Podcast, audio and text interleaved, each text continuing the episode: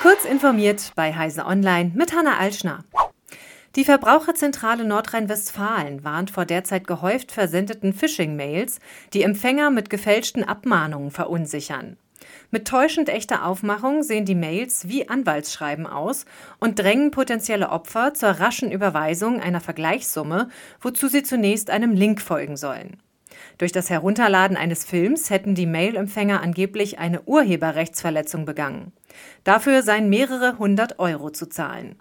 Dazu sei es nötig, sich zunächst auf einer offenbar manipulierten Webseite zu verifizieren.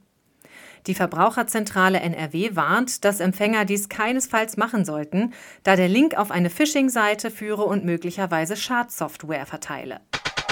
Europol meldet eine erfolgreiche Aktion gegen den Darknet-Marktplatz Pilo Puoti, die zur Schließung des illegalen Warenumschlagsplatzes geführt hat.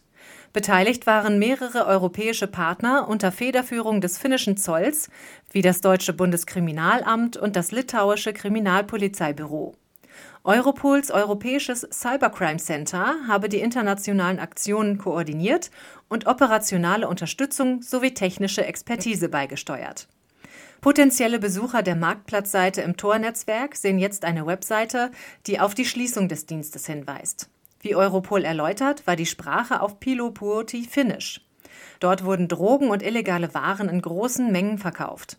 Der Darknet-Marktplatz bestand seit Mai 2022 im Darknet.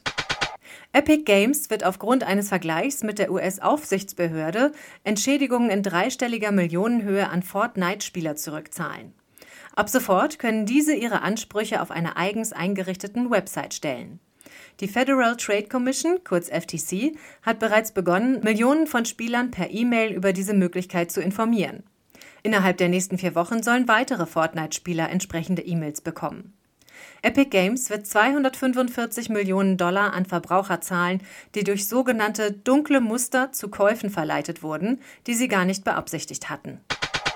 Nach mehr als zwei Jahren Flug kommt die NASA-Sonde OSIRIS-REx am Sonntag wieder bei der Erde vorbei und bringt Asteroidenproben mit. OSIRIS-REx war im September 2016 vom Weltraumbahnhof Cape Canaveral gestartet und rund zwei Jahre später bei dem Asteroiden Bennu angekommen. Danach erforschte die Sonde den Himmelskörper aus einer Umlaufbahn.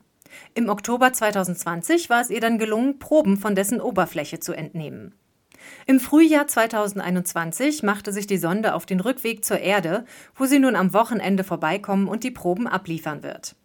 Den geplanten Livestream zum Empfang der Kapsel mit den Bodenproben überträgt die NASA im hauseigenen Fernsehsender NASA TV sowie in der eigenen App und auf der Homepage. Auch auf YouTube soll es Live-Bilder geben. Los geht es am Sonntag um 16 Uhr. Diese und weitere aktuelle Nachrichten finden Sie ausführlich auf heise.de.